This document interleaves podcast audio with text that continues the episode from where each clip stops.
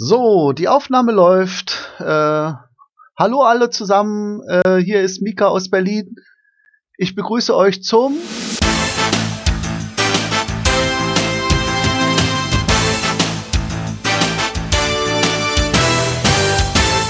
So, jetzt mal blättern. 42. OC-Talk. Äh, diesmal sind dabei, ich von oben nach unten.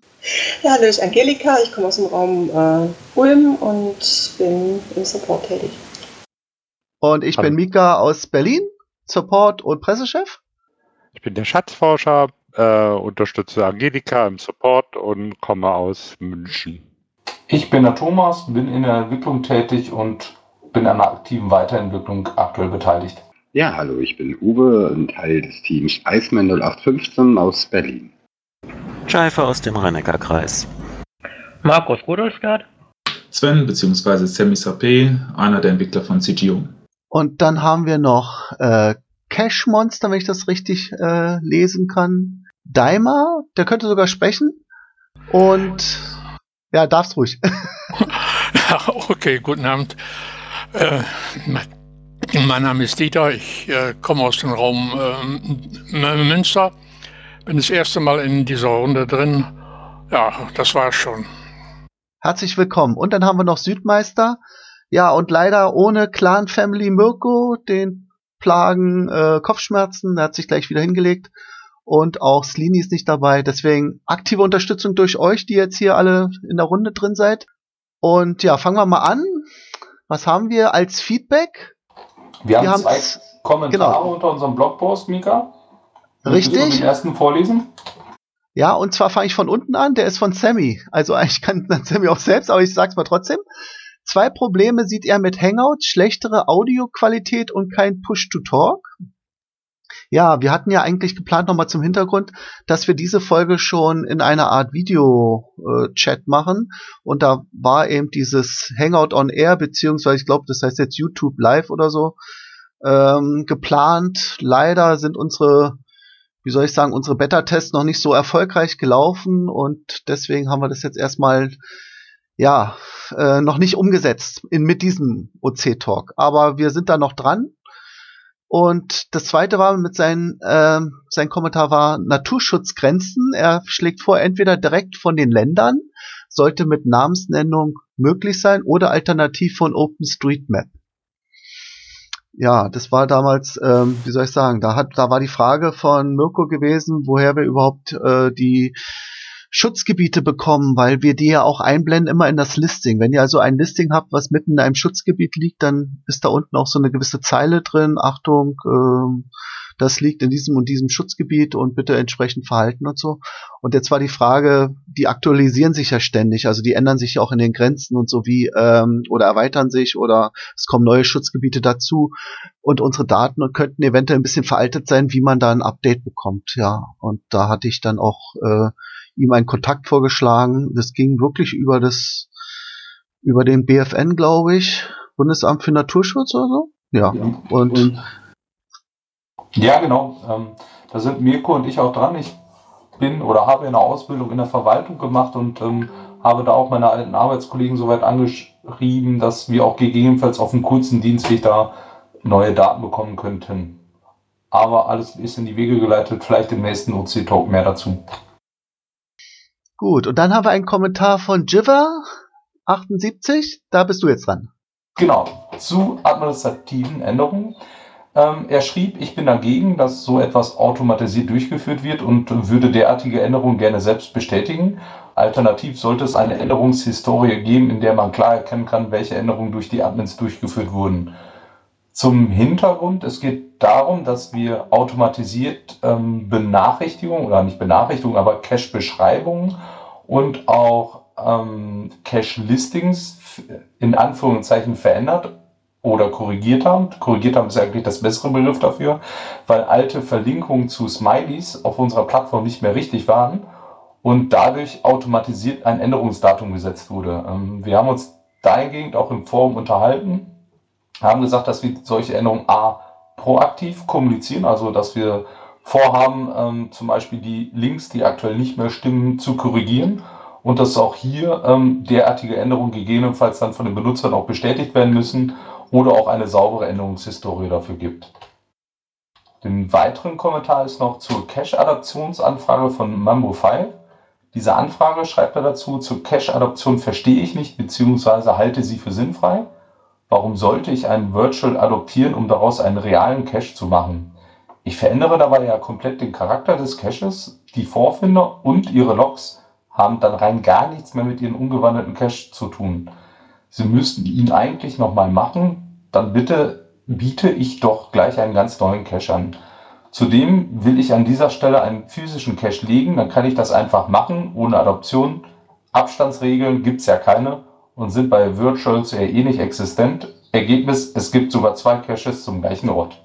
Ja, dann erstmal Danke für die Kommentare. Es ist übrigens auch wichtig, dass er das am besten immer direkt unter den Podcast schreibt. Das ist ja hier passiert und nicht irgendwie, weil wir posten ja ähm, unseren Podcast nicht nur hier auf unserem Blog, sondern verweisen auch darauf über Facebook und Google Plus. Aber es wäre schön, wenn diese gesammelten Kommentare nur in unserem Blog landen, weil dann brauche ich auch nur an einer Stelle jetzt nachzusehen und nicht vier Fenster in allen vier Ecken äh, von Google Plus und Facebook zu suchen, ob da ein Kommentar ist. Ja, und es hat jetzt mal gut geklappt. Ähm, das nächste Thema lautet äh, mal sehen, das waren die Rückmeldungen. Hier, wir hatten ja versucht, wir können noch mal darauf zurückkommen, den Wechsel des Formats auf Google Hangout. Und wir wollten eigentlich einen Live-Test im Anschluss an diesen Podcast machen.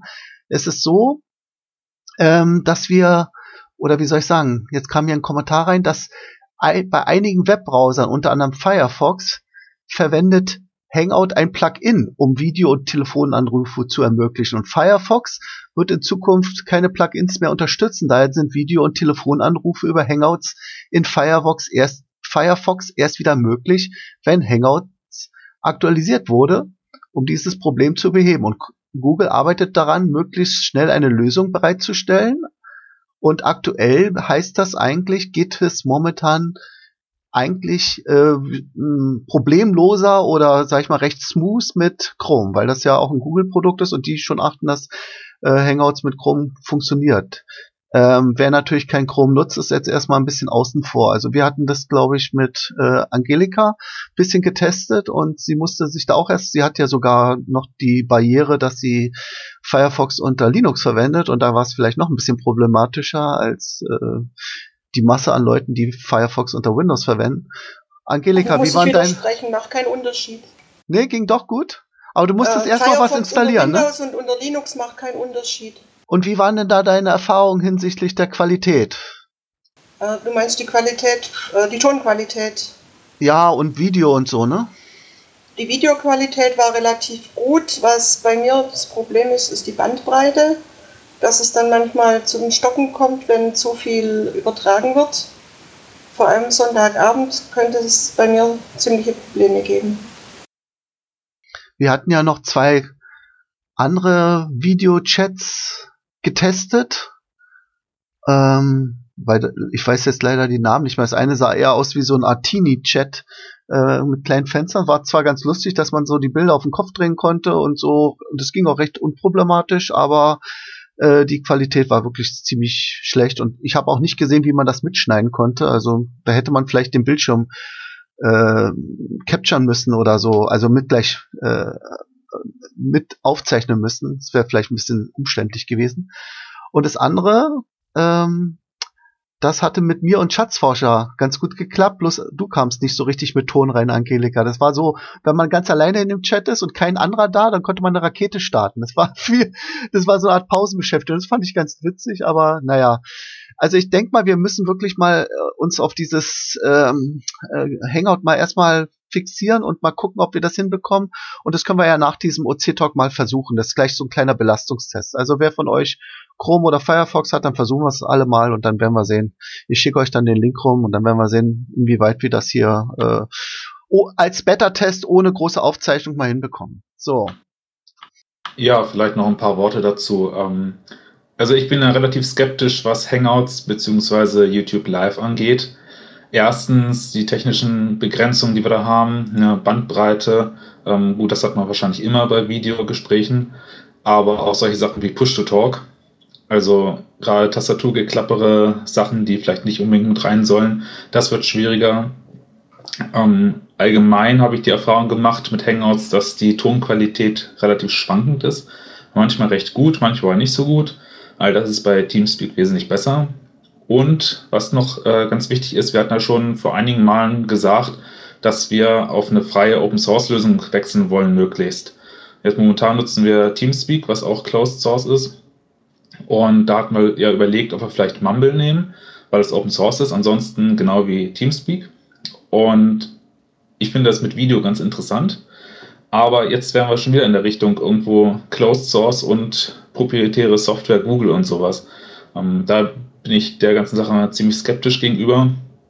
Und es ist halt die Frage, ob wir nicht irgendwie schauen, dass wir eine freie Lösung finden. Gibt es ja zum Beispiel WebRTC. Das funktioniert relativ gut. Ich habe es auch schon mit bis zu zehn Leuten ausprobiert. Ähm, lief relativ flüssig, war aber auch eine gute Internetanbindung. Muss man schauen, ob das mit jedem dann gut funktioniert. Und da ist der Ton relativ gut in der Regel. Ähm, ich kenne ein paar Webseiten im Internet, wo das relativ übersichtlich äh, dargestellt wird. Muss man halt schauen, ob man das dann gut aufgezeichnet kriegt. Also ihr seht, wir sind hier noch am Experimentieren oder beziehungsweise evaluieren. Das kommt alles noch. Das nächste Thema äh, hieß Willkommen Griechenland. Ähm, das würde ich erstmal noch zurückstellen, weil ich erwarte nämlich denjenigen, der das Thema angestoßen hat, also ein Grieche, ähm, der wollte sich live dazuschalten. Der kann zwar nur Englisch, das heißt, wir werden dann kurzzeitig mal den OC-Talk auf Englisch wechseln. Also, ich denke mal, das geht. Also, ich, ich werde es schon schaffen. ähm, aber im Moment sehe ich ihn noch nicht in unserem ähm, OC-Talk hier drin als Besucher. Ähm, warten wir also noch ab. Er wollte bloß erstmal vielleicht so eine kleine Vorankündigung, damit, ähm, ja, so oder eine Vorstellung, damit er, ähm, damit ihr schon ihn fragen könnt, was, ähm, was ihr von, von ihm wissen wollt, wenn er jetzt da online geht, also wenn er jetzt zu uns stößt. Und er entschuldigt sich schon, im, er entschuldigt sich schon im Vorhinein für sein schlechtes Englisch. Das haben wir ja noch nicht gehört, aber ich denke mal, es wird schon klappen. Er konnte jedenfalls gut auf Englisch schreiben und wir haben alle verstanden, was er wollte. Also wie gesagt, das Thema, das Thema kommt noch, ja? Genau, ergänzend dazu einfach vielleicht auch nur nochmal, ähm, technisch wird es nachher so sein, oder wenn ähm, der Kollege, der sich die GR-Domain, also die griechische Open Caching-Domain gesichert hat, damit einverstanden ist, dass die Seite auch auf der deutschen Plattform aufbaut. Er kümmert sich um die Übersetzung, arbeitet auch aktiv in der Entwicklung mit dabei, so dass wir wirklich einen zentralen Punkt haben äh, und eine weitere Sprache haben, mit der wir die deutschen, die griechischen oder auch französischen Caches halt ähm, ausliefern können. Also ich hatte ja den Thread mir angesehen und da gab's ja dann können wir jetzt ja doch mal auf Griechenland zurückkommen. ähm, da gab's, da gab's ja eigentlich zwei Möglichkeiten. Entweder er betreibt seinen eigenen Knoten und macht sozusagen das Ganze eben, ja, äh, wie soll ich sagen, das, das ganze, der, den ganzen Knoten auf Griechisch. Also nicht nur sozusagen jetzt hier nur die Sprache umstellen, sondern dann eben auch hier das Wiki auf Griechisch oder ähm, ja, was war denn da noch? Also auf jeden Fall, äh, das ist sozusagen sein eigenes Kind dann aber natürlich mit dem Code von, ja, jetzt muss er sich entscheiden, entweder vom polnischen Code oder vom deutschen Code. Das kann er sich ja dann aussuchen, welchen er dann äh, nimmt für seinen Knoten. Das war die eine Alternative oder die andere wäre gewesen, er hat eine Domain, die er übrigens schon hat, also es gibt schon opencaching.gr für Greece. Wenn du darauf gehst, siehst du bisher allerdings nur ein leeres äh, oder nur ein Logo davon. Und dann hätte er als ersten Schritt äh, einfach nur so eine Art Übersetzungstabelle ähm, für Griechenland ausfüllen müssen und dann hätte er schon so ein Grundgerüst gehabt und so ähnlich wie es auch bei Frankreich ist. Das heißt, wenn man opencaching.fr angibt, dann landet man bei uns in Deutschland mit einer französischen Übersetzung der Seite. Genau. So. Mika, ich glaube, wir haben den Gast ja, jetzt da, oder? Ist er jetzt da? Korampis? Äh, ja, der ist da. Okay, now we switch to English. Wait a moment. Hello, Korampis. Uh, uh, greetings to Greece. Uh, 12 points to Greece. what is, um, we are talking now about your planned website, opencaching.gr. Um, could you just explain why you tried to uh, do it? Uh, what was the reason behind? Hello from Greece. Uh, can you hear me? Yes, perfect. Okay, good. Uh, you can also call me George. I suppose it's uh, easier. Hi, George. George. George. Okay, George. It's and me is Michael. Uh, but yeah, it's just say Mika. That's okay. Like the like the racing champ in Finland, Mika Häkkinen. Okay, so uh, yeah, please explain. What was your idea behind opencaching.gr?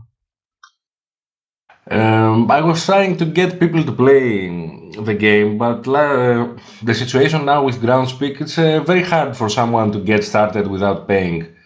And people in Greece are not used into paying and subscriptions, and uh, they are also not used to technology.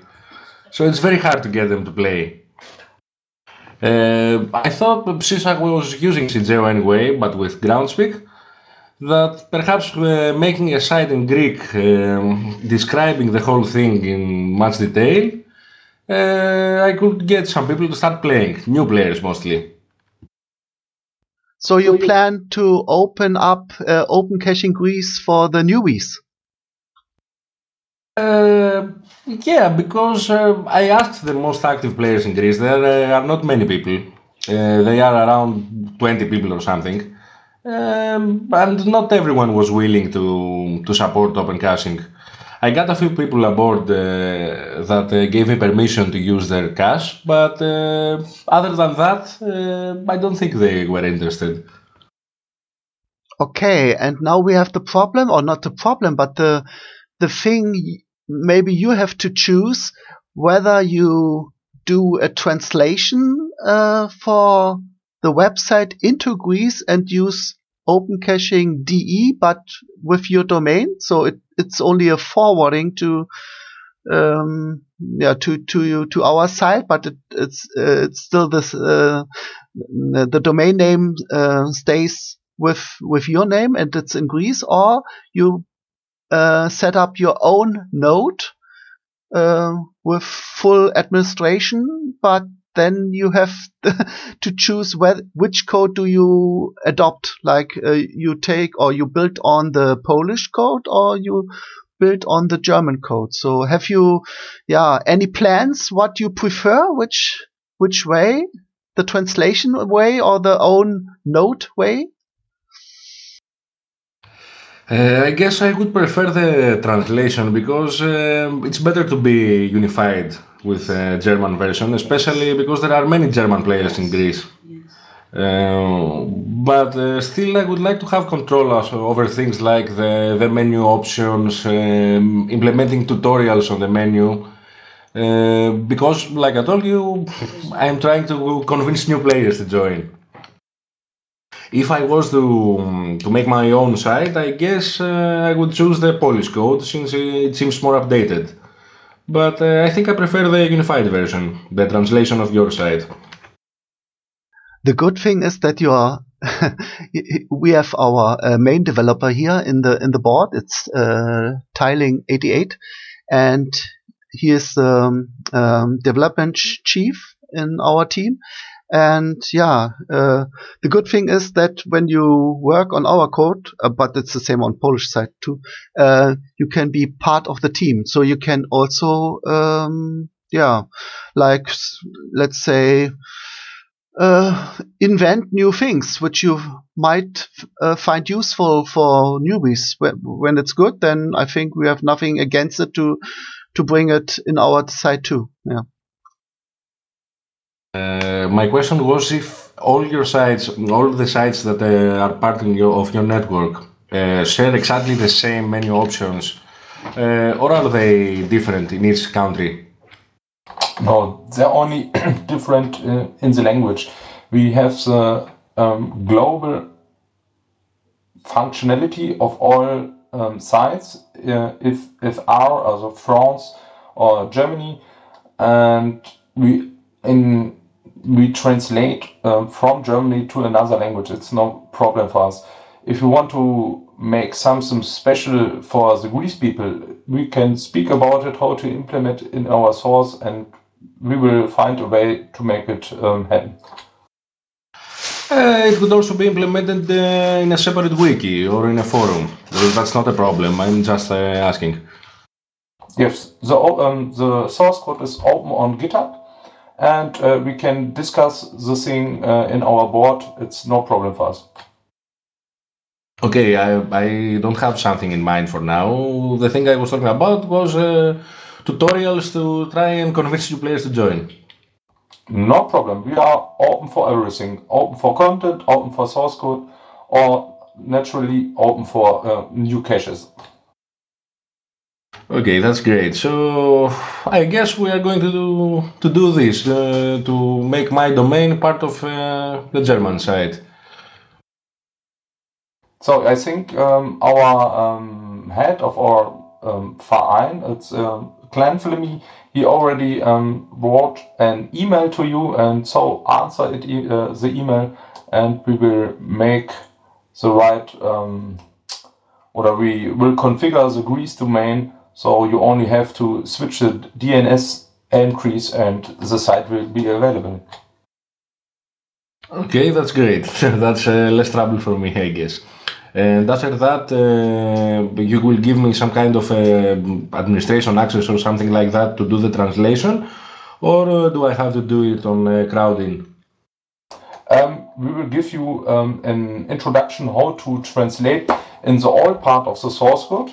So um, you need an administration access, and in the new part you can use Crowdin for the translation. But the new part is a small part of the whole source code, so you will have to use an um, administrative access to translate the whole site in Greece uh, to Greece. Okay, that's not a problem either. Sounds good for me. Yeah, one last question, um, George. There was a question from Sammy HP. He is Yeah, a developer from CGO. Uh, Sammy, do you want to uh, say the, question directly? Yeah. maybe Yes, I can do it. better. Um, yes, I'm one of the developers of CGO, and we'd like to implement um, Open Caching GR for our users in CGO as fast as possible. And thus, my question: um, Do you have any date in mind when it will start? Uh, I guess you're asking about the translation because I already have the domain. Uh, I can switch the DNS whenever you tell me, and afterwards I can start working on the translation. I don't know how much free time I have, but I guess we can be done very soon. It's a matter of weeks, I think. Yeah, that would would be great. Um, I can send you a link to our uh, GitHub issue um, that is about this topic, and you can write us there when it's ready, and we will implement it in CGO. Is there a Greek translation for for CGO? Because I use my phone uh, in English. Yes, don't I think so. Okay, that's less work to do. Even better. I've sent the link in our uh, uh, what what is it chat uh, from TeamSpeak. You see it in the oh, Lasche Register UC Talk down in the in the in the window. Yeah, yeah. I opened it. Okay. Yeah, George, do you have any questions now to us or any more? Oh, wait a moment, wait a moment. I just looked at Crowdin and realized that there's no translation in CGO. So I guess we should start with uh, CGO and do the site Yeah, afterwards. maybe. I Uh, posted the link. Uh, you can look at it. Uh, strange. I thought it's already there, but okay. Uh, let me look to do an estimate on the size and uh, how much time it will take. Um, I have to create the Greek language because I don't see no Greek language at all. yeah, I think we can help with that.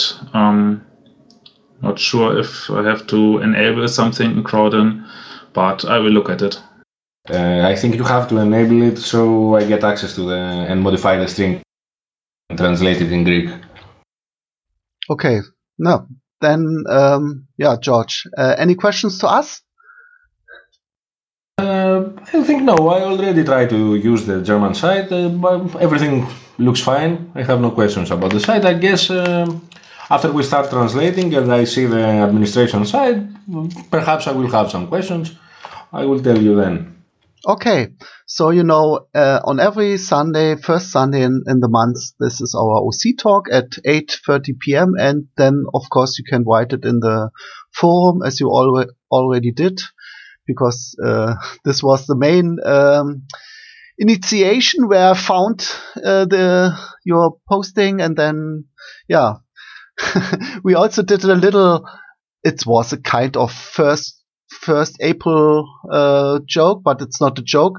But it looks funny that we um, yeah turned over our blog site for your um, uh, and announcing that uh, uh, Open Caching Greece is coming, and we say it in German. We say wir standen vor Freude Kopf, which means we are uh, upside down for happiness, and therefore the whole block entry was in uh, yeah.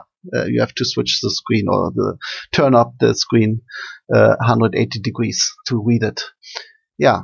So um, thank you very much, George, for being part at this uh, OC talk. And whenever you have a problem, just call uh, the, the call us, write us, uh, join us, whatever you like, and we help you. We are a big community, and we have main full, we have now main. Um, uh, no, what's uh, fully developers, uh, main active developers, so every problem can be fixed. Huh. Okay, that's that's great. Um, I would also like to tell you that uh, I don't expect much support from other Greek players. So, so perhaps we might start. We might do the site properly, translate everything, and there's a big chance no one will play except from me. But uh, that's the reason uh, I wanted to do as a part of the German network, so at least uh, tourists can be active. Yeah, good, very good. Uh, So, I also got permission from uh, a few players in Greece, like I told you. So I get, uh, I think uh, I will be able to have a few hundred caches when I start. So that's, that's, a good great. base. That's a good base. And and remember, um, there are also. Uh, I've, I don't know if you know if you know this kind of cache type uh, because it's not usual in uh, Geo uh, Groundspeak or uh, GC. It's called here Safari caches. And these caches are locationless, which means you have about thousand caches, which can be also done in Greece. That's virtual caches. Like for example, look out for mm, what's uh, Stausee auf Englisch? Take mine wooden bridges with a roof. Yeah, special things like uh, windmills. Search for link uh, windmill, and when you have uh, some, then make a photo in front of it and post the coordinates, and then this windmill is uh, uh, is your spot in the safari, and nobody else can take it, and uh, another one has to choose another windmill. Oh, this is one. So uh, there or uh, bridges, t- tow bridges, or something else. So we have thousands of ideas, uh, different safari caches, and these can be solved in Greece too. So you have a good base. And you can even log this OC talk on our site. Yeah, I saw the link uh, about the OC talk. Yeah, I saw the process with uh, photographs, but I didn't have time to log yet. Yeah, yeah. Take your time. It's it's you're not in a hurry. It's not a race. we are at OC. That's not uh, statistic. Uh, is not so important here. That, that's my point of view too. I hate people who do it uh, for the numbers. So, uh, George, yeah, f- thank you very much for participating. You're welcome at any time, whenever you like.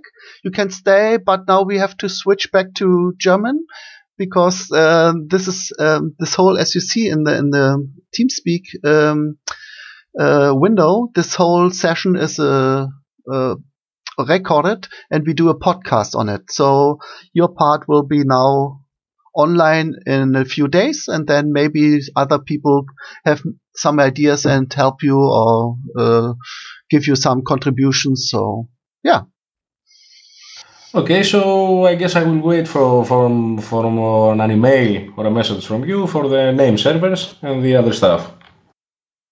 yeah, and thank you too for being part. have a nice day. You do, thank you. Okay, jetzt wieder zurück auf äh, in Deutsch.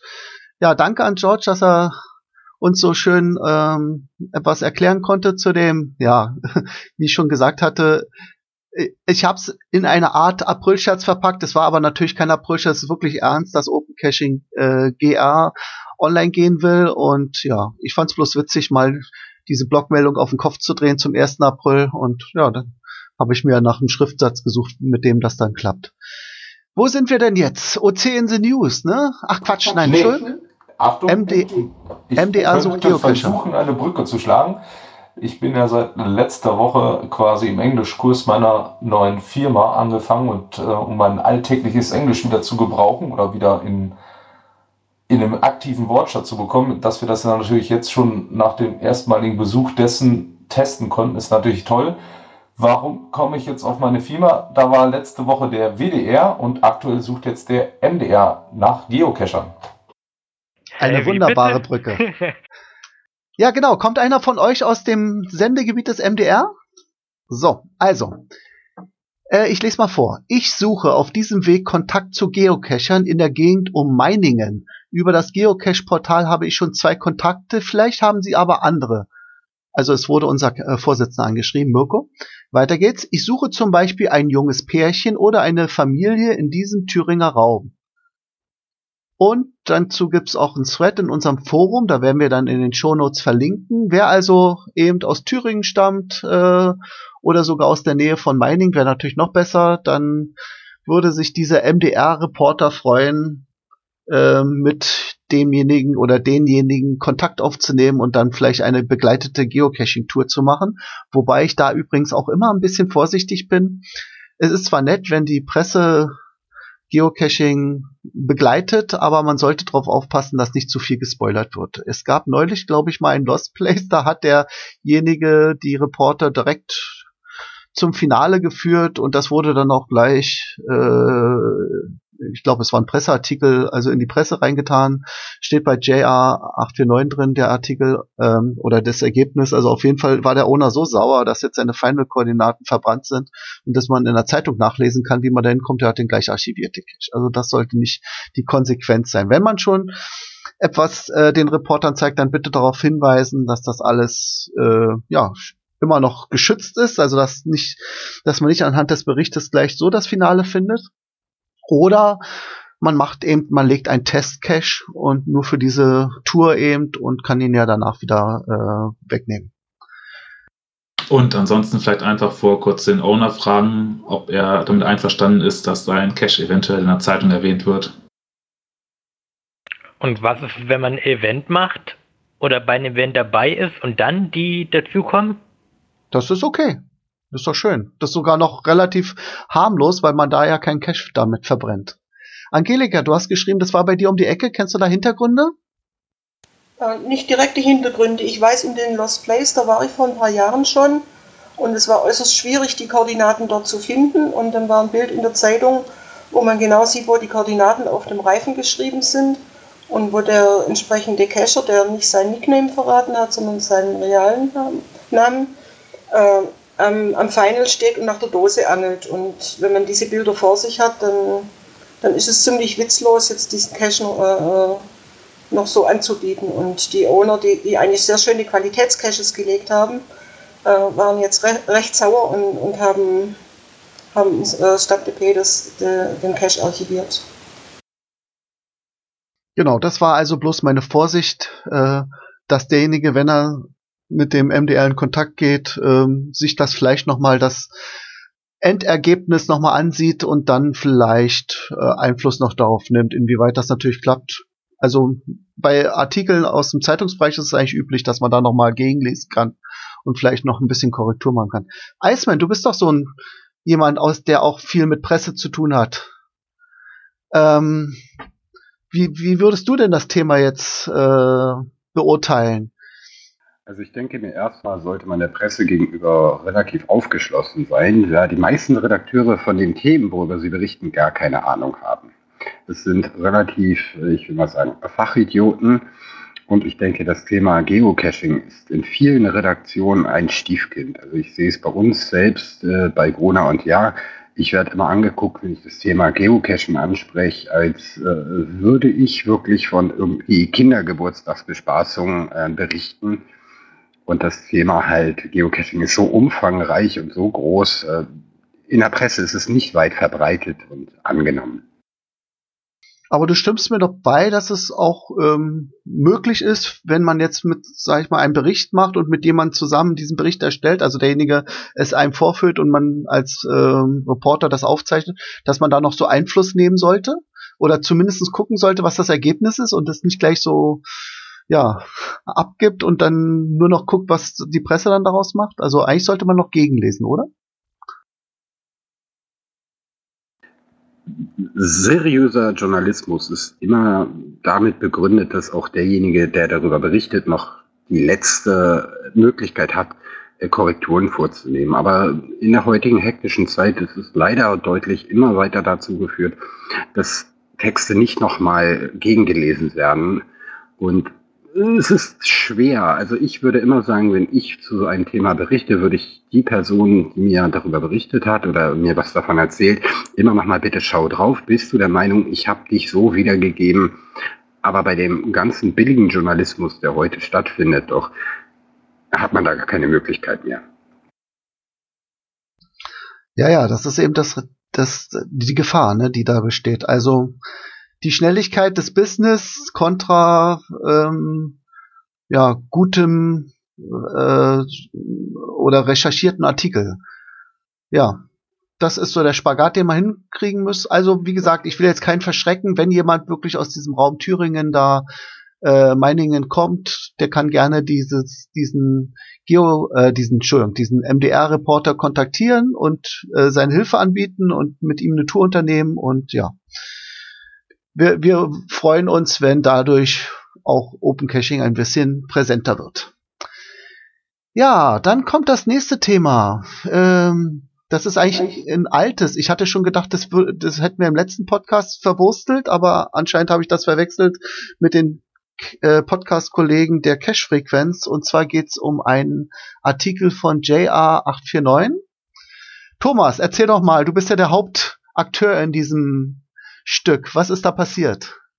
Ja, JR849 hat über Twitter sich gemeldet und äh, sagte, dass ähm, er irgendwie nachträglich noch ein Bild zu seinem Cache-Log hochladen wollte und irgendwie die maximale Größe für dieses Bild einfach zu klein eingestellt war. Bin ich durch Zufall draufgekommen, weil ich seit Ewigkeit mal wieder einen Twitter-Stream nach Open Caching gesucht habe und genau an diesem Tag er auch ähm, quasi geschrieben hatte, dass er doch gerne eine erhöhte Anzahl, also sozusagen, dass man von, ich glaube, aktuell waren es damals noch 4 Megabyte, irgendwie einen höheren Wert hat, um Bilder hochzuladen, ohne diese erst manuell auf dem Handy verkleinern zu müssen. Und da habe ich ihm einfach auf Twitter darauf geantwortet, er möge doch bitte ein Ticket erstellen und dann würden wir uns darum kümmern. Wieder erwartend ähm, hat er auch, ich glaube, innerhalb von einer halben Stunde ein Ticket in unserem Redmine-System erstellt. Ich war natürlich sehr positiv überrascht, habe mich auch darüber gefreut, dass aus einem, ja, ich sag mal, Tweet direkt ein Ticket entstanden ist, habe mir das Ding angeschaut, habe es dann angefasst und ich glaube nach einer Dreiviertelstunde habe ich dann über Redmine und auch über Twitter ihm die Nachricht gegeben, er möge doch bitte das Verhalten nochmal testen, ist auf der aktuellen Live-Seite schon angepasst, sodass er seinen Cache-Log nochmal nachbearbeiten kann. Im Endeffekt, er konnte es bearbeiten, das neue Bild wurde hochgeladen und hat uns einen sehr interessanten und auch langen Bericht über dieses Feature, wie er es nennt, Feature 1037 oder positiv überrascht, einen relativ langen Blogartikel geschenkt. Ja, JR ist wirklich ein sehr aktiver Blogger und ähm, ich finde auch klasse, wie schnell du reagiert hast. Okay, es war jetzt eben, wie du schon gesagt hast, auch einiges an Zufall dabei, dass du das jetzt da gerade gelesen hattest und sonst, sonst hätte es vielleicht ein bisschen länger gedauert. Aber ja, also klasse Sache. Und ihr seht, wenn das Thema nützlich ist und ähm, relativ einfach umzusetzen ist, dann kriegen wir das auch ganz schnell hin. Wenn es ein bisschen komplizierter ist, kann es auch ein bisschen länger dauern.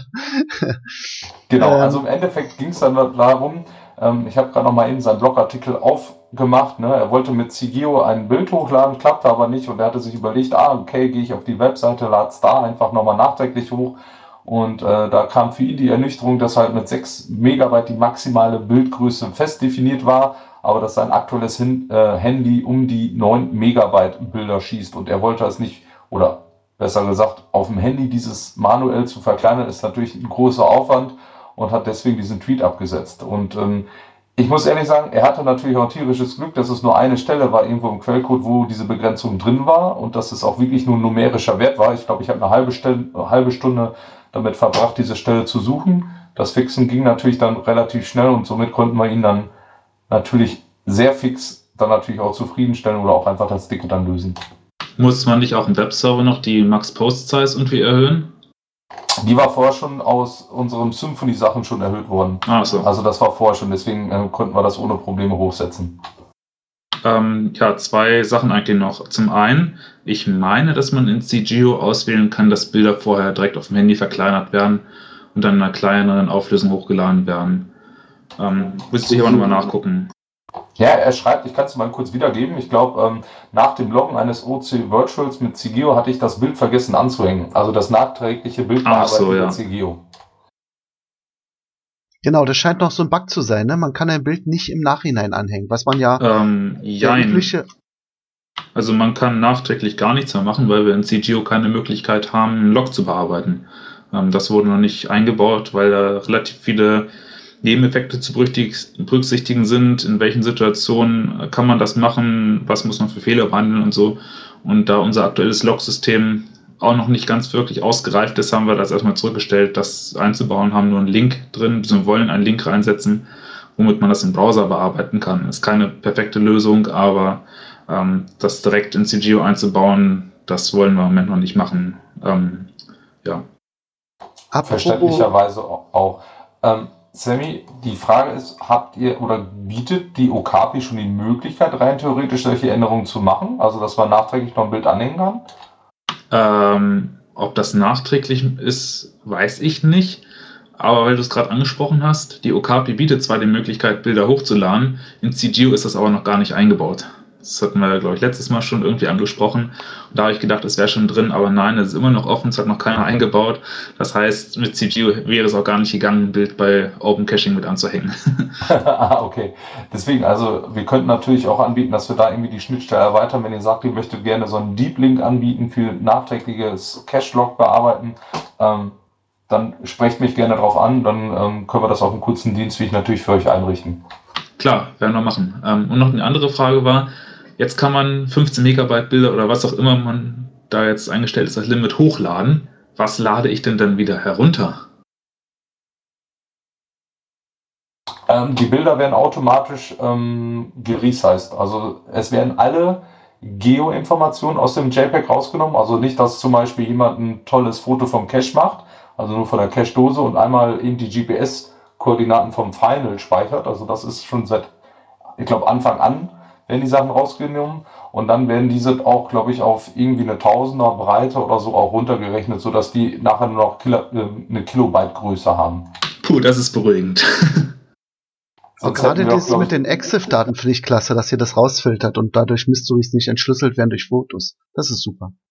Ja, wie gesagt, alle Informationen, irgendwie Meta-Informationen, die am JPEG dran liegen, sind schon seit Anfang an, glaube ich, also ich habe es mir nochmal angeschaut, auch in dem Zuge ähm, mit dieser Bildgrößenordnung, weil ich nämlich dann auch dachte, wie sieht es denn aus nach dem verkleinerten Bild, weil ich aus dem privaten Bereich nämlich da doch einen Bekannten ziemlich schocken konnte, als ich sagte, ach, an dem und Tag, dem Tag wurde das Bild gemacht, an dem und dem Ort, mit dem und dem Verschlusszeiten und der Kamera.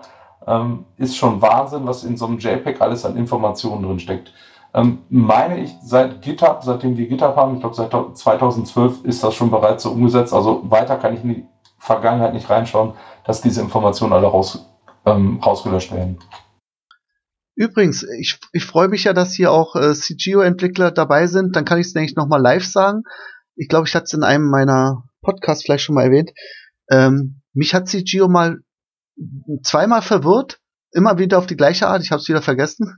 Und zwar die, ähm, wenn ein Listing ist und da ist nur ein Bild drin, sage ich mal das Strandbad Wannsee, dann wird dieses Bild in CGO als Hinweisbild deklariert. Und ich dachte, das wäre jetzt ein Hinweisbild, so wie man es kennt, was die äh, Final Location ein bisschen näher zeigt, vielleicht ein Baumstamm oder so. Und dann sah ich das, als ich das geöffnet hatte, sah nur ein riesengroßes Bild vom Strandbad Wannsee äh, aus äh, ein Kilometer Höhe aus, also aus der Luft. Und da wusste ich gar nicht, was das jetzt hier ein Hinweis sein soll.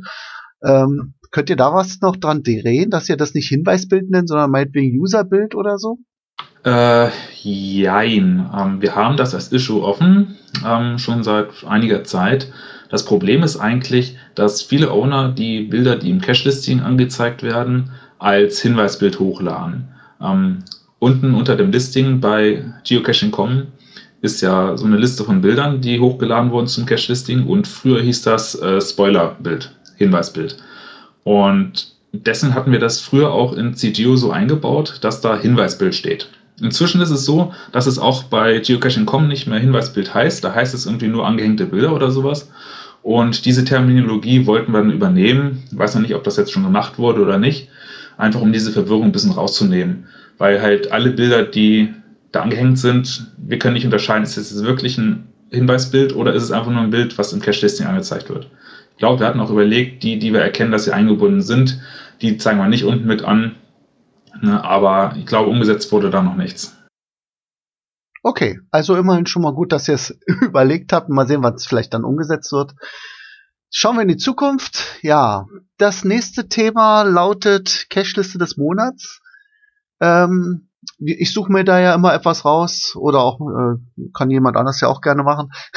Wir sind ja ein offener äh, OC-Talk, jeder kann da Vorschläge machen, aber ich habe jetzt mal eine, eine Empfehlung rausgesucht, die nennt sich Cache-Empfehlung aus dem OC-Talk selber. Also das ist sozusagen eine ähm, Cache-Liste, die die ganzen Empfehlungen, die hier im Podcast erwähnt werden, ähm, in einer Liste führt. Die wird gepflegt von Slini 11 und er schreibt dazu, am Ende jedes OC-Talks gibt es die Rubrik, gibt es die Rubrik Cache-Empfehlungen.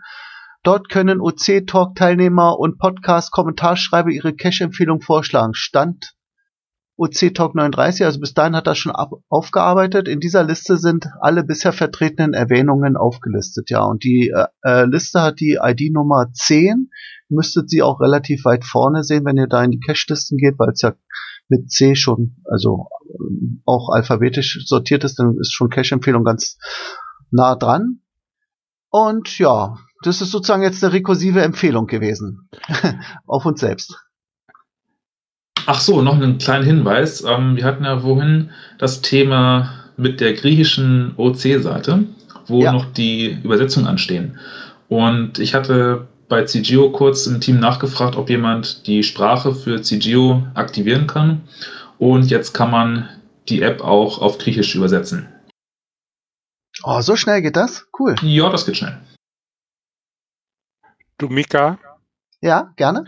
Kannst du äh, vielleicht nochmal sagen, wo du die, wo man die Listen findet? Ähm, du hast gesagt, die müsste relativ weit vorne stehen. Wo müsste man da reinschauen? In welchem Reiter auf der Seite?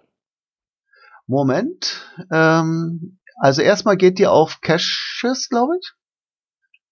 Dann auf Cache-Listen auf der linken Seite.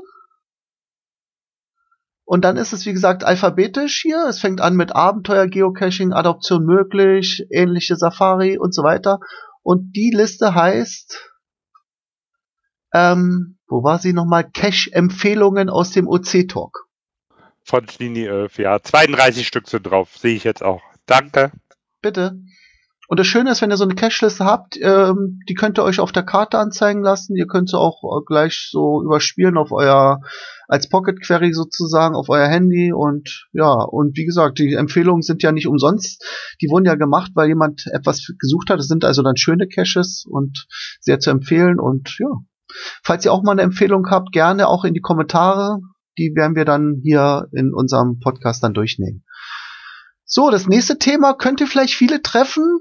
Äh, ich habe schon, da, da, ich am Support arbeite, ähm, äh, viele Hilfeanfragen dazu bekommen. Ich weiß nicht, warum es so ist. Früher war es nicht so der Fall. Ähm, vielleicht kann der Thomas was dazu sagen. Erstmal nochmal zum Hintergrund. Es gibt anscheinend das Problem, dass man, wenn man vielleicht sein Passwort verliert und sich da neu ähm, äh, das Passwort vergibt, dass man da nicht trotzdem sofort wieder reinkommt. Ähm, Angelika, wie ist da deine Erfahrung dazu? Also ich habe ein bisschen näher nachgeforscht, weil auch ich Anfragen hatte über Support und auch äh, direkt per Mail kontaktiert und habe es dann auch selbst erlebt, nachdem ich mich mal äh, für meinen Sohn mit eingetragen habe. Der hat auch einen Account und nachdem ich geswitcht habe auf einen Account von meinem Sohn, bin ich in meinen nicht mehr reingekommen, bis ich die Cookies gelöscht habe. Also es geht wahrscheinlich darum, dass, dass dann Cookies überschrieben werden, wenn man sich irgendwie anders anmeldet. Und dann ist ein Einloggen nicht mehr möglich, bis die Cookies gelöscht werden. Also falls ihr diesen OC-Talk hört und äh, Schwierigkeiten habt beim Einloggen in Open Caching nach irgendwelchen Aktualisierungen des Passwortes, äh, ja, leert mal die Cookies beziehungsweise leert den ganzen Browser-Cache und dann müsste es wieder klappen. Thomas. Also, äh, äh, ich wollte noch kurz dazu sagen, äh, von Firefox kann ich, kann ich eine kurze Anleitung geben, dass man eben nicht den ganzen Browser-Cache oder die ganzen Cookies löschen muss. Man geht auf Datenschutz äh, und Cookies. Und dann ist man weg. genau. Wahrscheinlich ist jetzt die Leitung zu Neu-Ulm zusammengebrochen. Hm? Ja, Erzähl nochmal. Ja, kein Problem. Das ich ist bin ja von der Taste gerutscht. Wo habe ich okay. aufgehört? Äh, dass man in Firefox geht zu Datenschutz und Datenschutz, Cookies. einzelne Cookies löschen. Und dann äh, kann man eben, äh, sieht man verschiedene Folders, unter anderem opencaching.de. Und wenn man da reinklickt, werden die Cookies angezeigt. Und äh, wenn man die alle löscht, dann funktioniert es wieder. Okay, kann, kann man sich also auf die ähm, speziellen Cookies stürzen von O10. Hm? Also man muss nicht alle Cookies löschen, weil manchmal möchte man welche behalten, weil ja dann Informationen aus der Chronik und so weiter mit drin sind. Oder äh, dass, es, dass er weiß, dass er das Passwort gemerkt hat und das ist manchmal lästig, wenn das alles weg ist. Also man kann es gezielt löschen oder man macht Tabula Rasa und macht alles. Gibt ja, es dafür denn schon ein Ticket? Ich glaube nicht, ne? Hast du eins geschrieben, Angelika? Nein, ich wollte es erstmal so ansprechen. Ob Gut, man da ein Ticket braucht oder äh, was meint denn der Thomas dazu? Ja, er wollte eins haben, ja. Ja, dann werde ich mal gucken, ob ich eins schreiben kann. Es war auch äh, für mich ein bisschen am Anfang schwer nachzuvollziehen, was das Problem ist, weil ich hatte immer keine Einlog-Probleme, aber ich habe ja auch nie groß mein Passwort geändert. Vielleicht passiert das wirklich erst, wenn man ein Passwort ändert und dann versucht wieder reinzukommen. Also ich werde auch versuchen, mal so den Weg hinzubekommen, dass man das nachvollziehen kann und dann mache ich ein Ticket daraus, Thomas. Perfekt. Wenn man sich mit einem anderen Browser einloggt, dann geht das wunderbar. Aber in dem, wo man mal was geändert hat am Passwort, geht es nichts mehr. Also quasi nach dem Kennwort ändern, oder wie? Ja, also ich habe nicht das Kennwort geändert, sondern ich habe in meinem Browserfenster habe mich bei OC ausgeloggt und habe mich unter einem anderen Account eingeloggt, weil ich für meinen Sohn was ändern wollte. Und dann konnte ich mich selber nicht mehr einloggen. Hm, komisch. Also ich habe an meinem Passwort nichts gemacht. Ich habe nur einen anderen Account zwischendurch äh, aufgerufen. Also wir klären das noch. Dazu ist es ja ganz gut, dass wir eben dieses Ticketsystem haben. Da kann man ja seine Probleme hinschreiben, das wird dann alles manifestiert in einer Nummer und dann kann man die auch weiter verfolgen und geht nicht verloren.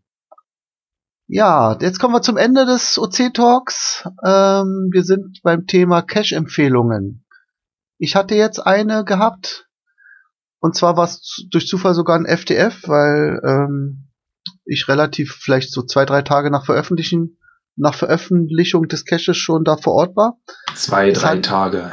Ja, das kann man bei OC noch machen, ne? Da kann man wahrscheinlich sogar eine Woche warten und es hat immer noch ein FDF. Wobei halt, das stimmt nicht ganz.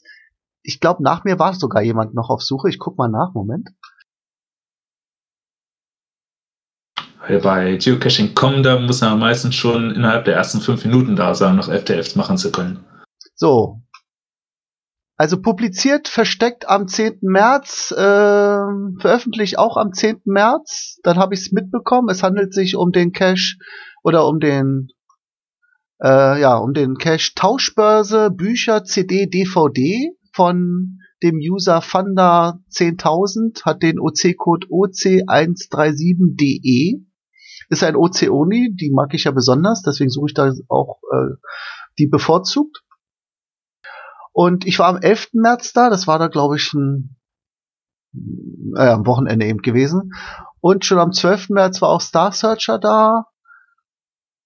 Ja, genau. Also hätte ich, wenn ich noch doch gewartet hätte, wäre wär mein FTF weg. Aber wie gesagt, ich lege keinen Wert auf FTF. Ich fand bloß diese Idee wunderbar, weil er hatte wirklich eine riesengroße Box im Wald versteckt und da eben so eine kleine Sammlung mit einem Buch, einer CD, einer DVD reingetan und ähm, ja, freut sich eben, wenn jemand da noch äh, kommt und ihm das erweitert und ich hatte da jetzt was mitgebracht und ihm was reingelegt.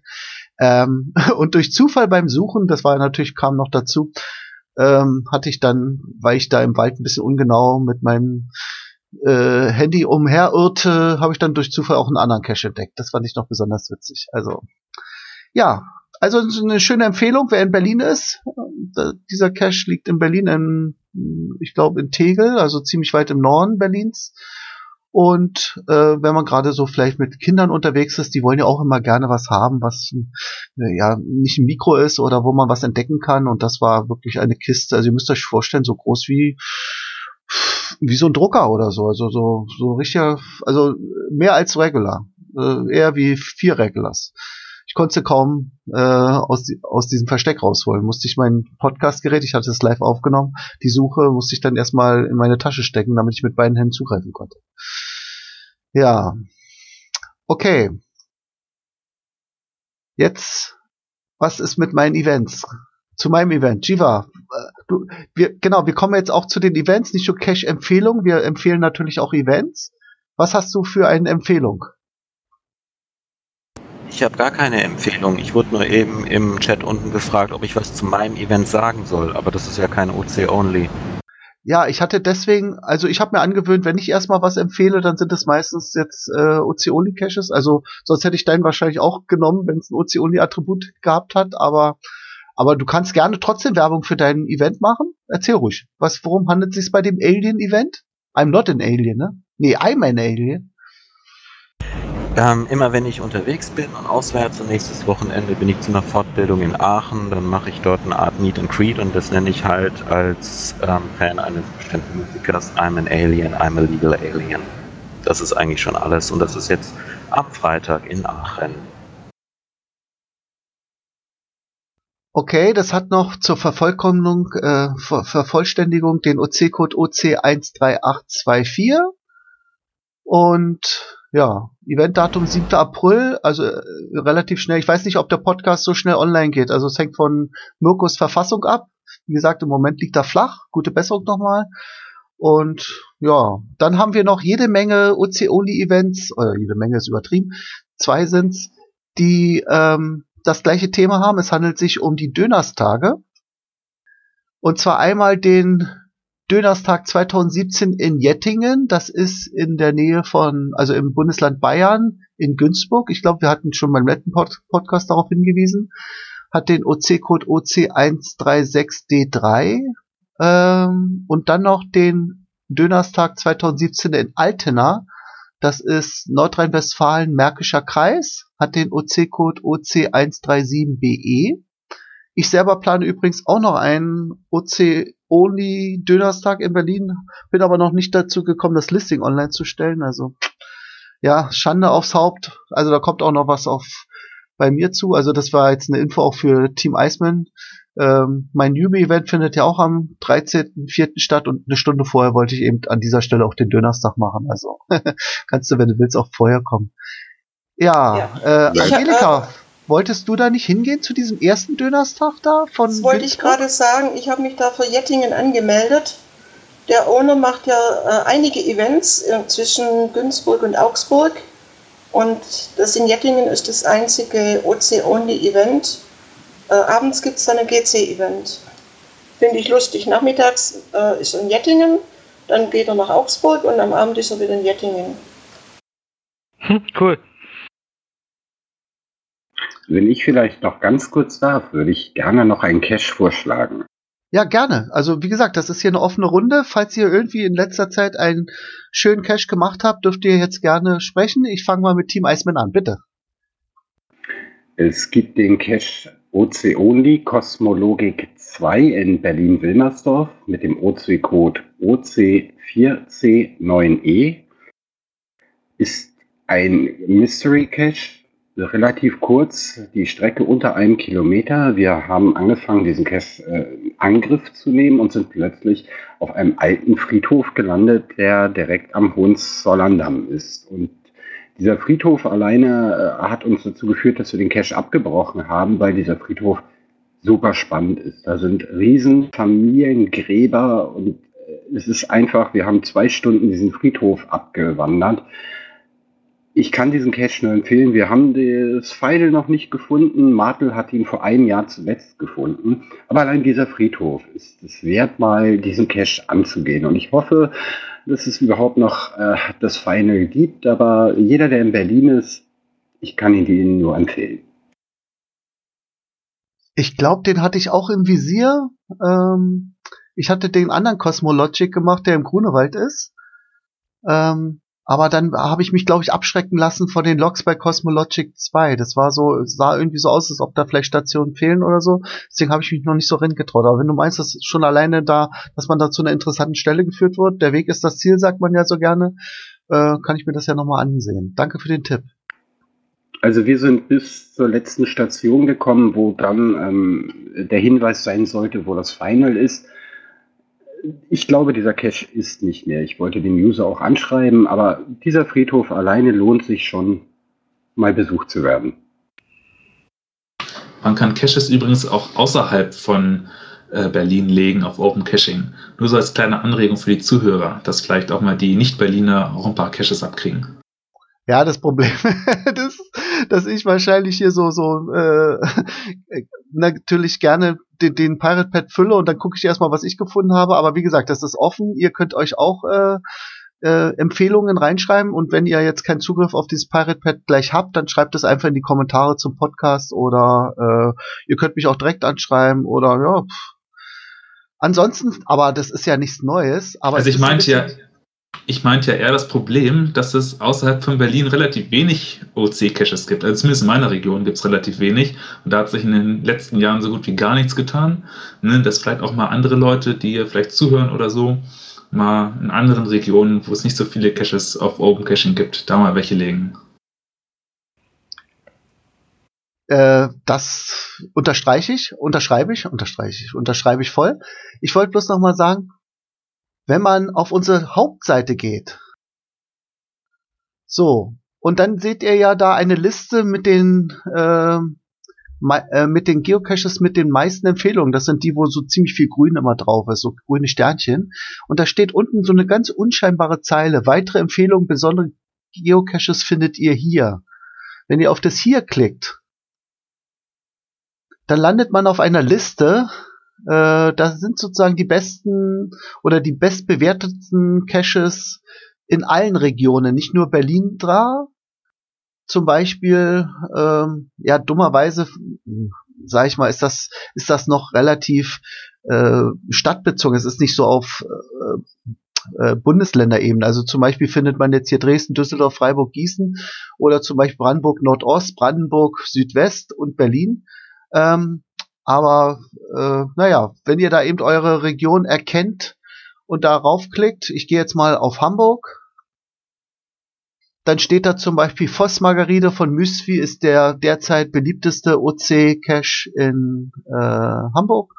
Der zweite ist das TB Schlosshotel Rasthof Still, Stillhorn und der dritte ist, und sind eben Top Ten, ne? also es geht bis zu zehn runter Zilinkissismus, äh, Agitatio von Mysvi, also Mysvi, ha, ja, das ist natürlich klar. Wenn, wenn der was versteckt, dann ist es gleich in den Top-Caches. Also, er ist ja ein super Verstecker und Bastler vorm Herrn.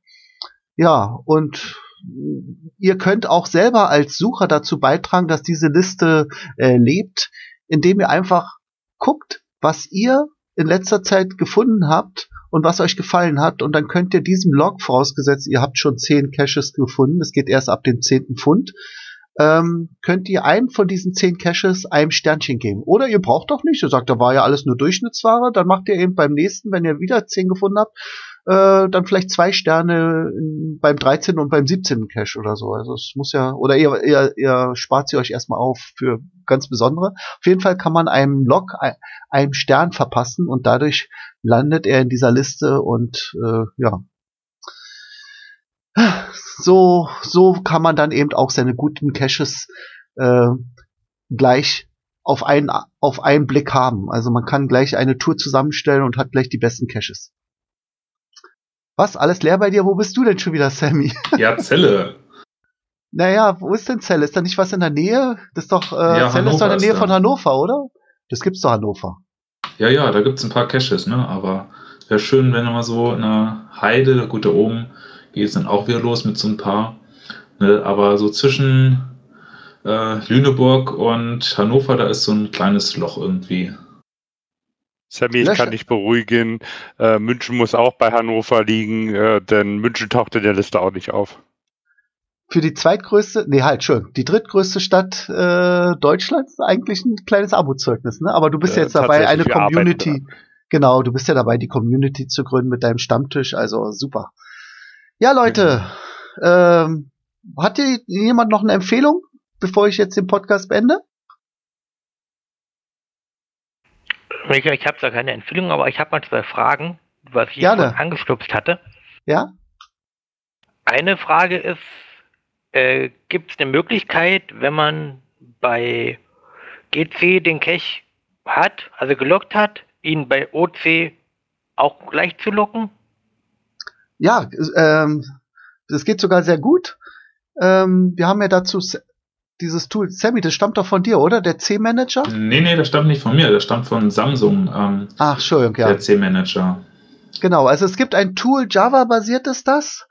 Ähm, das liest eine Pocket Query. Jetzt muss ich dich mal fragen, Marc, bist du ähm, Premium-Member bei GC? Das habe ich mit dir schon gemacht gehabt, was ich dich gefragt hatte. Das habe ich schon rausbekommen. Genau, und dieser C-Manager, der überträgt ja deine Hab ich. Logs automatisch. Habe ich schon hinbekommen. Das hat auch zum Gut, und dann hätte ich noch eine andere Frage. Gibt es eine Möglichkeit, egal ob GC oder OC, wenn Cache deaktiviert ist, archiviert ist, dass man ihn irgendwie adoptieren kann? Oder neu legen kann? Ähm, dazu zwei Sachen. Also adoptieren geht immer nur über den Owner. Wir machen hier keine, selbst wenn der Owner jetzt eine Karteileiche geworden ist, wir, wir können ihn nicht umschreiben. Also wir hätten zwar die Möglichkeiten, oder Thomas könnte auch mit einem Datenbank-Direktzugriff den wahrscheinlich auch einem anderen Owner zuordnen, Owner zuordnen, aber das wäre natürlich äh, total gegen das Urheberrecht, weil derjenige ist, ist ja sein Listing und das können wir jetzt nicht, nicht zwangs äh, wegadoptieren lassen oder so. Ähm, das geht also wirklich nur, indem du Kontakt aufnimmst und ihn fragst, ob er dir das anbietet. Aber sonst ist es recht problemlos. Also man kann jedes Listing an einen anderen übertragen, wenn der Owner ist. Also es muss von ihm aus stammen oder von ihm aus der Anstoß kommen. Das muss er, äh, er muss in sein Listing gehen, bearbeiten drücken und dann kann er zur Adoption anbieten und sich einen anderen User aussuchen und das dem schicken und der braucht dann nur noch ja das in Empfang zu nehmen und dann ändert sich das. Ich habe das zum Beispiel bei Schrotti gemacht, der ja leider äh, das Geocaching-Hobby ein bisschen an den Nagel gehängt hat und habe einige seiner virtuellen Caches äh, übernommen und das ging problemlos. Also was war die zweite Frage? Äh, Entschuldigung, das war eine Teilfrage. Die zweite Teilfrage davon?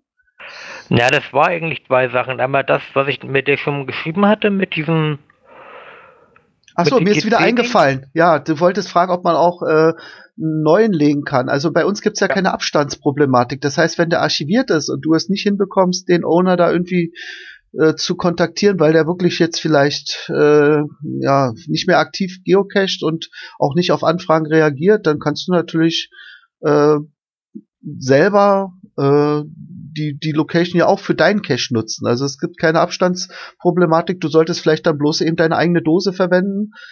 Und ähm, ja, äh, ja, das Listing natürlich musst du dann selber machen. Du könntest natürlich auch in Memoriam dem anderen Cache also irgendwie einen Verweis machen, dass es da einen anderen gab mal und du den so toll fandest, dass du das jetzt mal, ähm, ja, wie soll ich sagen, äh, in Ehren nachgebaut hast oder äh, nachempfunden hast diesem Cache oder dass die Location eben äh, dadurch jetzt wieder äh, besuchbar, lockbar ist. Ne? Wenn sie vorher archiviert ist, geht's natürlich nicht mehr. Ja. Ja, weil das war nämlich ein Cache, der hat mit Angerbausteinen was zu tun gehabt. Und gerade das ist bei uns hier in Rudolstadt, also in Thüringen, ist eben das, wo die Dinge auch hergestellt werden. Und das ist ein bisschen ärgerlich, weil der Cache vielleicht knapp 200 Meter oder 250 bis 300 Meter von mir weg ist. Luftlinie. Den könntest du dann gut warten, ne? Den kannst Ja. du sogar fast sehen, wie es ihm geht. Mit, einem- mit gutem Fernglas, ja. Und deswegen ärgert mich das Ganze so ein bisschen. Ich verfolge den nämlich schon die ganze Zeit. Bloß der Owner antwortet nicht. Ähm, dazu vielleicht noch ein Tipp. Äh, wie schreibst du ihn an? Machst du es über äh, unsere, also übers Profil gehen und dann äh, Message senden? Na, ich habe ihn mal komplett auf die Seite angeschrieben, aber da hat er nicht drauf geantwortet. Hätte mir eine PN schreiben können. Ja, nee, also was ich auch gerne mache, ähm, manche Leute äh, nutzen das ja nicht so sehr, aber ich finde dieses Message Center von GC auch nicht schlecht. Ich schreibe die Leute dann immer darüber an, also wenn sie nicht reagieren. Dann haben sie nochmal einen zweiten Weg und manchmal äh, kriegen sie das dann erst über diesen Weg mit und ja, kannst ja mal beide Wege probieren. Ne? Also sowohl Ja, über OC das mal. kontaktieren als auch über GC. Nee, den gibt's nur bei GC. Das ist ja das Problem. Ah, bei GC ist es natürlich eine ganz andere Problematik, ne? Ähm, ach so, ja, wenn du bei OC ihn dann legst, hast du natürlich immer noch keine Abstandsprobleme. Bloß wenn du ihn bei GC äh, legen würdest ähm, und der ist jetzt archiviert und du willst dann deinen eigenen legen und da ist vielleicht irgendwas doch in der Nähe, dann kriegst du nicht durch, ja. Das kann natürlich sein. Ja, Ja, ja. ich hätte noch mal so ein kleines Diskussionsthema, weil wir gerade bei Abstandskonflikten sind. Ähm, mal so rein angenommen, da liegt irgendwo ein netter Cache. Kann ruhig bei Open Caching sein. So ein Multi. Und ich lege jetzt auch noch ein Multi. Und an einer Station dazwischen ähm, ist zum Beispiel ein Wegweiser. Da steht hinten mit Edding drauf oder so die Koordinaten, wo es weitergeht. Wenn ich jetzt an dem gleichen Schild eine Station von meinem Multi mache, ne, es gibt da keine Abstandskonflikte und ich schreibe dazu, rechts ist von dem und dem Cache, links ist vom anderen Cache, von meinem Cache. Wäre das zu dreist? Ich glaube, das ist alles eine Sache, wie gut man das im Listing äh, sichtbar ver verpackt. Du würdest wahrscheinlich in deinem Listing schon darauf achten, wenn du es dann als OC-Listing machst, dass du sagst, Achtung, hier an diesem Schild, äh, was mit Edding steht, ist nicht von mir, achtet mal lieber auf, weiß ich nicht, die UV-Schrift oder so, da wisst ihr dann, wie es weitergeht. Ähm, oder, aber ich würde, also ich würde immer versuchen, den Dialog mit dem anderen äh, Cacher hinzubekommen und versuchen da, äh, ja, dass man da vielleicht äh, gemeinsam an einem Strang zieht und nicht äh, Stationen hat, die so ein bisschen verwirrend sind. Sonst kann es ganz schnell in die Hose gehen. Ich Aber möglich ist es. Ja, sag ruhig. Ich würde jetzt doch noch ganz gerne einen Cache vorstellen. Den haben wir letztens extra äh, mit Kindern oder für Kinder gemacht und der ist von einem guten Freund Taro 2 gelegt worden, heißt am Hubertussee. Ist ein ganz toller Cache für Kinder, ich sage mal ab dem Alter 6 bis 10 oder aufwärts mit der OC-Bezeichnung OC56B6. Da können die Kinder selber rätseln, es ist gefahrlos zu erreichen und der ist wirklich klasse. Den möchte ich auch, wenn es mal wieder Berlin ist, entschuldigt an alle anderen im Bundesgebiet. Trotzdem toller Kindercash. Wiederholen wir noch mal kurz den OC-Code. Ist OC56 Bertha 6. Danke. Dann setze ich noch einen Gegenpol im Süden bei der Universität Reutlingen. Der, äh, der Link dazu ist äh, im Chat angegeben, ist OCF1E5, ist allerdings ein, auch bei GC gelistet. Da muss man mit äh, eine Webcam steuern in einem Labor in der Uni und Fragen dazu beantworten. Und durch die Antworten der Fragen kommt man zu, Fein, zu den Feinde-Koordinaten. Das ist super spannend. Den fand ich auch toll, aber ich war noch nicht in Reutlingen. Wenn ich mal in die Gegend komme, dann werde ich da hingucken. Ich glaube, davon habe ich mal schon gehört. Es war aber nicht die in Reutlingen, es muss eine in Karlsruhe gewesen sein, wo man irgendwie eine Webcam steuert an eine bestimmte Stelle, um dann dadurch dann Koordinaten rauszukriegen oder irgendwie einen Schriftzug, der dann in Koordinaten umgesetzt wird und dann weiß man erst, wo das Finale ist. Ja, ist eine nette Idee. Ich bin ja ein Webcam-Fan, ne? Also ich habe ja jede Menge Webcam-Caches äh, wieder in Berlin gelegt, ja. Und ähm, übrigens, Also man, äh, man kann diese Webcam dort steuern und muss in dem Raum praktisch äh, rumfahren. Und dann die erste Frage ist zum Beispiel, wer sitzt im Zimmer 4-002? Die Anzahl der Buchstaben des Nachnamens ist A. Und so bastelt man sich die Koordinaten zusammen. Wirklich nette Idee. Ja, ja. Gut, dann würde ich sagen, beenden wir jetzt erstmal den OC-Talk. Äh, noch ein Hinweis, der nächste Sendetermin wäre dann der 7. Mai, wieder zur gewohnten Zeit 20.30 Uhr. Ich sag erstmal, es soll bei Teamspeak sein, wenn sich was ändert, wir werden es ja gleich testen, machen jetzt hier einen Live-Test, äh, dann äh, werden wir es äh, auch irgendwie kundtun. Dann werdet ihr das schon merken. Ihr, am besten geht ihr immer auf unser Listing.